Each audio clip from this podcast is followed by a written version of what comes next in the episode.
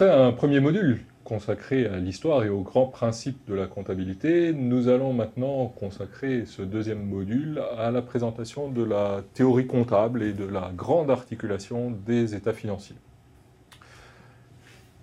Alors, premier élément important de théorie comptable, c'est ce qu'on appelle la théorie de l'agence, qui a été formulée par Jensen et Meckling en 1976 et par Akerlof en 1970 dans des travaux euh, concernant les véhicules automobiles d'occasion aux États-Unis. Cette euh, théorie vise à retracer ou à comprendre les relations entre une personne, qu'on appelle le principal, et une autre, l'agent, auquel le principal confie de l'argent. Il y a donc une relation particulière entre le principal et l'agent, c'est que le principal confie des moyens à cet agent. Le principal cherche à s'enrichir, il cherche à maximiser son profit, et c'est pour ça qu'il délègue ses richesses à un agent pour en obtenir euh, une maximisation de richesse. L'agent peut avoir, lui, des objectifs qui diffèrent des objectifs du principal, qui sont des objectifs qui sont la maximisation de sa propre richesse. Il y a donc une relation entre le principal et l'agent qui peut retracer une difficulté pour le principal de surveiller l'activité de l'agent. Pourquoi? Eh bien parce qu'il y a asymétrie d'information. L'agent sait mieux que le principal ce qu'il fait. C'est aussi une des raisons pour lesquelles le principal confie des moyens à l'agent. Il y a un risque d'aléa moral. L'agent peut se trouver malhonnête ou faire une utilisation déloyale ou non prévue simplement des, moyens qui lui sont confiés.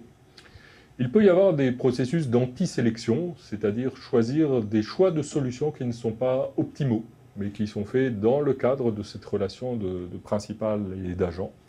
Et il peut y avoir également des coûts, qui sont des coûts de surveillance. La comptabilité vise, ou s'inscrit plus exactement, dans cette relation de principal à agent.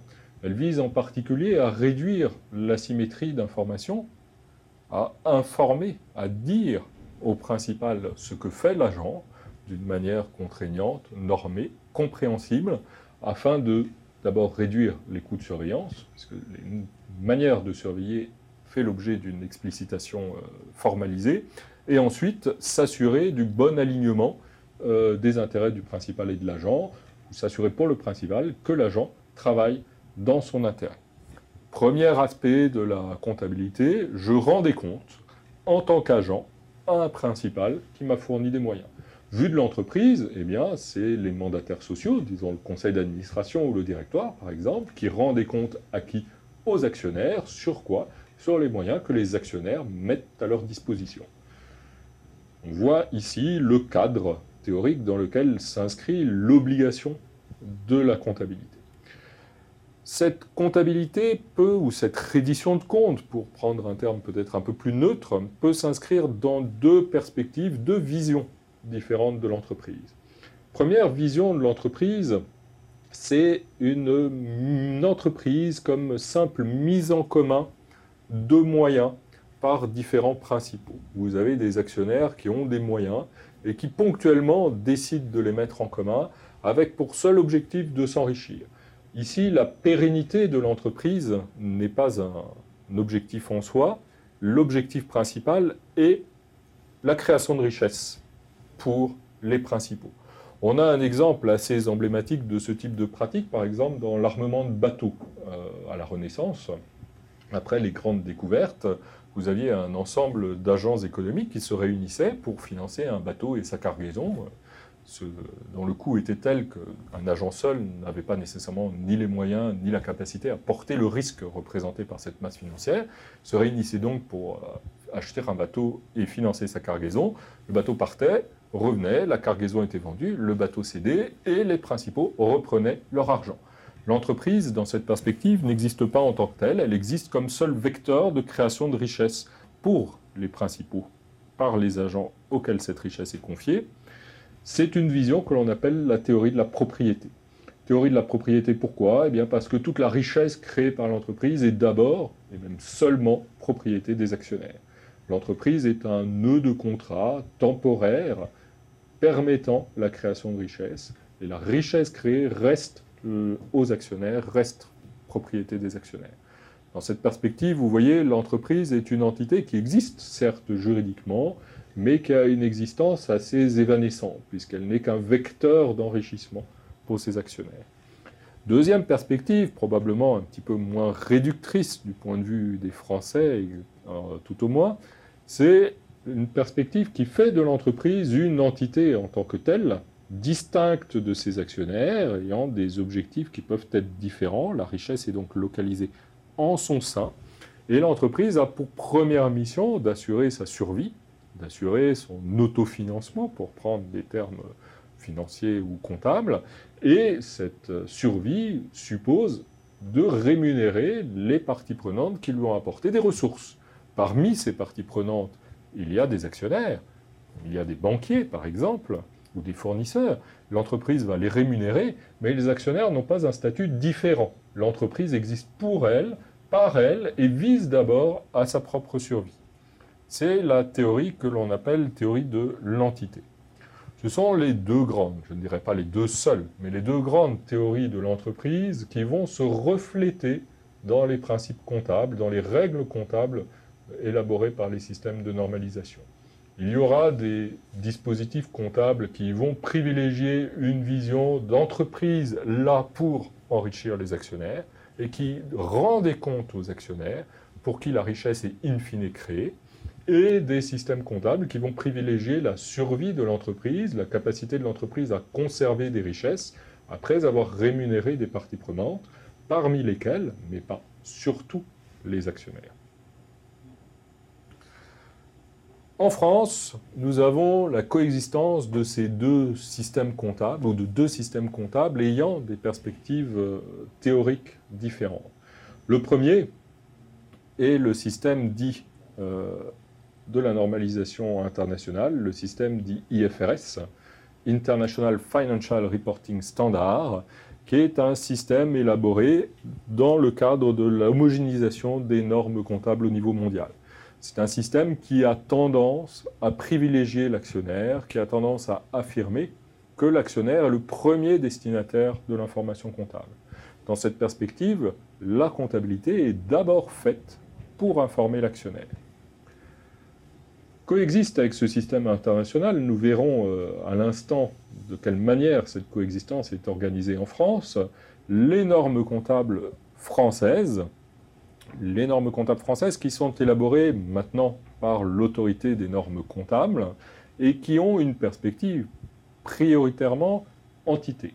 Les normes comptables françaises visent à garantir, entre guillemets, la survie de l'entreprise, préserver son autofinancement, après avoir rémunéré les apporteurs de ressources, parmi lesquels les actionnaires, mais en ne donnant pas aux actionnaires ce rôle prééminent qu'il a dans la théorie de la propriété.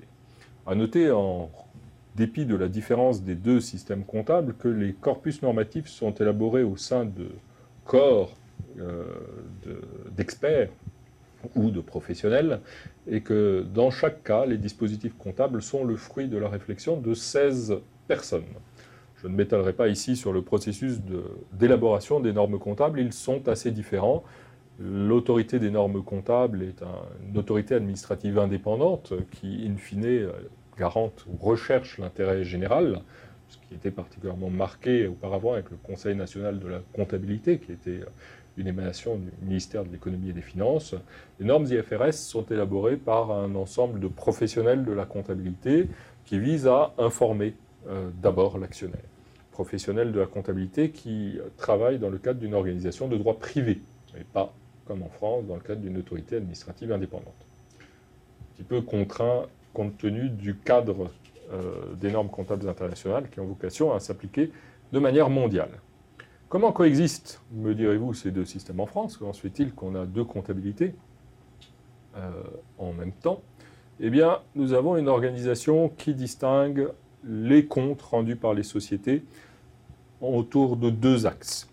Vous avez la première notion qui est une notion de cotation. Alors le terme de cotation est un raccourci, on parle plutôt d'offre publique de titres financiers, offre au public de titres financiers, ce sont les sociétés qui diffusent leurs titres dans le public. Alors, vous avez évidemment les sociétés dont les actions sont cotées hein, sur le marché. Par exemple, toutes les sociétés au CAC 40 diffusent auprès du public leurs titres puisque leurs actions sont cotées et que le public peut les acheter. Mais vous avez également des sociétés qui peuvent être de taille moins importante qui donnent accès aux titres, à leurs titres au public, par exemple en donnant de l'information permettant la prise de décision sur l'achat de ces titres ou en les vendant au travers d'établissements financiers, par exemple euh, des banques. Donc distinction entre les sociétés cotées qui offrent au public leurs titres, et sociétés qui ne le sont pas, des sociétés par exemple familiales, dont l'essentiel des titres sont, ou la totalité des titres, sont détenus par euh, un groupe familial plus ou moins, plus ou moins étendu. Premier axe de distinction. Deuxième axe de distinction, c'est la distinction entre les états sociaux et les états du groupe. Les états sociaux, c'est la reddition de comptes sur le périmètre juridique. Prenons un groupe euh, particulier, prenons Plastic Omnium par exemple, le groupe de plasturgie français. Eh bien, les états sociaux de Plastic Omnium sont les états publiés par la société anonyme Plastic Omnium. C'est sur ces états que vont être calculés l'impôt sur les sociétés, par exemple, ou calculés les montants de distribution de dividendes. Les États du groupe, ce sont les États d'un ensemble de sociétés soumises à un même contrôle. Ça sera le groupe Plasticomium, qui comprend la société Plasticomium SA, mais également toutes les filiales de la société Plasticomium SA, par exemple celles qui fabriquent les équipements urbains, type poubelle, celles qui fabriquent les équipements automobiles. Il y a donc une distinction entre des États sociaux et des États du groupe, que l'on appelle aussi États consolidés, nous verrons en particulier dans le module numéro 18 la manière dont cet ensemble économique soumis à une unité de contrôle est constitué. En France, comment cela se passe-t-il? Eh bien, les états sociaux sont toujours et dans tous les cas et pour toutes les sociétés publiés en normes françaises, donc publiés selon les normes édictées par l'ANC. Il n'y a aucune dérogation possible, c'est une obligation absolue. Les états des sociétés Six en France, sont publiés selon les normes françaises.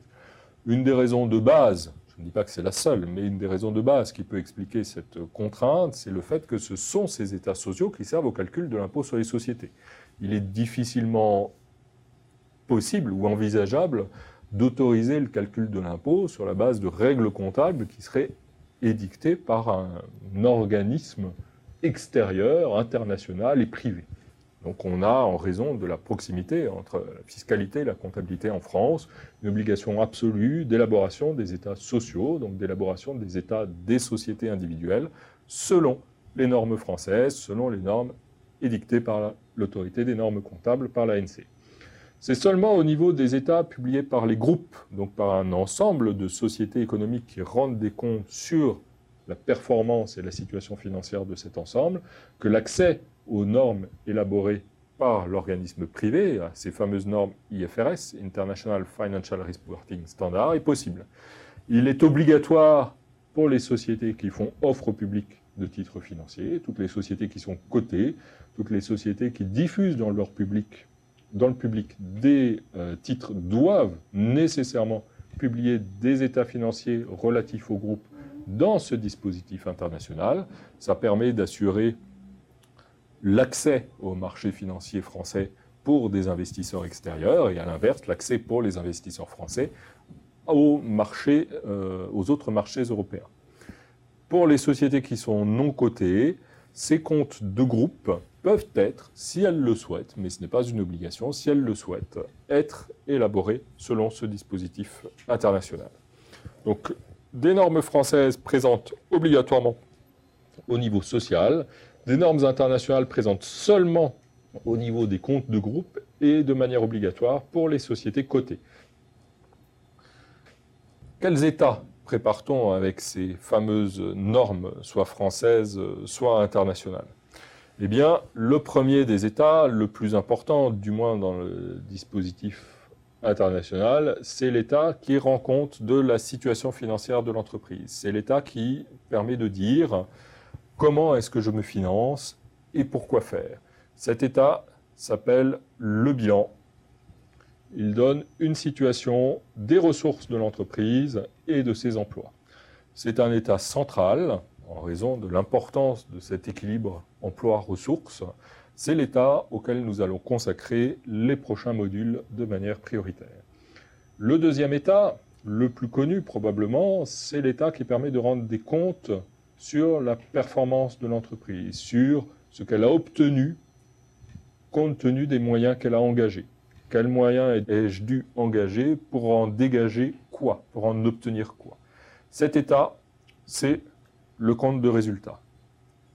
Le compte de résultat vous permet de voir tout un ensemble de dépenses ou de frais engagés, qu'on appelle des charges, qui permettent l'obtention de produits, nos ventes en général. Donc le compte de résultat vous donne une image de la performance de l'entreprise. Le bilan vous donne une image de la situation financière de l'entreprise. Ces questions ne suffisent pas à rendre des comptes euh, sur euh, la gestion de l'agent. La comptabilité demande également la publication d'un état qui explique la variation de la trésorerie. C'est un état qui va se centrer sur la notion de liquidité, sur la réponse à la question comment et pourquoi a varié ma trésorerie. Cet état s'appelle le tableau des flux de trésorerie. C'est un état assez complexe à lire, pas nécessairement très connu en dépit de son importance, et nous allons y consacrer les modules 13 à 15. Le dernier document, présenté sous forme de tableau de chiffres tout au moins, le dernier document euh, présenté sous forme de tableau de chiffres, répond à une question dont l'importance peut paraître difficile à comprendre au premier abord, c'est comment ont varié mes capitaux propres. Cette question concerne la variation de richesse des actionnaires. Nous le verrons lorsque nous traiterons du bilan. La richesse des actionnaires est dans ce que le comptable appelle les capitaux propres. La variation des capitaux propres explique donc la variation de richesse des actionnaires. Alors, cette variation va être présentée de manière un peu particulière. Nous en parlerons dans un module dédié à ce tableau, tableau de variation des capitaux propres. Cela fait donc quatre documents, quatre tableaux de chiffres extrêmement denses, assez complexes, avec de très nombreuses informations, et à leur lecture, vous avez besoin d'éléments supplémentaires. En dépit de leur densité, en dépit de la richesse des informations, vous avez besoin d'explications. Et ces explications vous sont fournies dans un document supplémentaire, un dernier document qu'on appelle les notes. Les notes aux états financiers qui donnent des précisions, en général tout à fait essentielles, tout à fait fondamentales, sur les soldes ou la constitution euh, de mes états financiers. C'est la partie la plus abondante dans les états financiers, les notes, c'est ce qui forme, sur les 250 pages des états financiers, c'est ce qui forme 245 pages des états financiers. Donc en dépit de leur côté un petit peu moins médiatique, c'est un état financier essentiel. Comment allons-nous articuler la compréhension de ces différents états dans notre programme de travail? Je vous propose d'en détailler le, le, déroulement. Alors, nous allons commencer à tout seigneur, tout honneur, puisque je vous disais que c'est un état central, par le bilan. Le bilan qu'on sera traité dans les modules 3 à 8 cinq modules consacrés au bilan. Il les faut. Le bilan est un état complexe, complexe à comprendre dans sa construction et avec une composition assez délicate. Le compte de résultat sera lui traité dans les modules 9 à 12. Le compte de résultat est un état plus médiatique mais aussi plus simple, ou plus médiatique parce que plus simple peut-être, qu'il donne un détail sur un poste particulier du bilan, qui est le résultat. Et nous allons y consacrer une partie du temps à l'explication du contenu du résultat et également nous pencherons sur l'interprétation ou la lecture du compte de résultat puisqu'il y a des outils assez simples d'utilisation et assez pertinents dans la lecture de ce compte de résultat. Le tableau des flux de trésorerie fera l'objet d'un examen dans les modules 13 à 15, trois modules consacrés à ce document, assez complexe, peut-être un petit peu moins connu, mais très important car la notion de trésorerie, la notion de liquidité de l'entreprise est une notion, on le devine, en raison du sujet sur lequel elle porte, particulièrement euh, importante. Le dernier état, le tableau de variation des capitaux propres fera l'objet d'un module à part entière, c'est le module 16. Et les notes aux états financiers seront abordées dans le module 17. Nous voilà donc face à 15 modules pour explorer la totalité de ces états financiers. Je ne vous dis pas que vous connaîtrez le moindre détail de ces états financiers, mais j'espère qu'au terme de ces 15 modules, vous aurez une vision plus claire de leur contenu qui vous permettra de les lire plus aisément. Nous avons donc vu que la comptabilité est sous-tendue par des théories. D'abord une théorie de l'agence qui justifie que l'on fasse de la comptabilité, et puis une vision particulière de l'entreprise qui n'est pas unique. On peut avoir des systèmes comptables qui privilégient une vision dite de la propriété ou des systèmes comptables qui privilégient une vision dite de l'entité. Aucun système comptable n'est pur, uniquement propriété ou uniquement une entité. Ils ont tendance à privilégier l'une ou l'autre vision. La comptabilité est donc d'abord un choix de représentation d'une réalité qui est beaucoup plus riche que ce qu'elle restitue. Une entreprise, que ce soit une petite ou une grande, est formée d'un complexe humain, d'un complexe organisationnel, d'un savoir-faire, de relations avec des parties extérieures, clients, fournisseurs, États, organismes sociaux variés, euh, qui est irréductible dans un tableau de chiffres et dans des notes annexes, aussi abondantes soient-elles.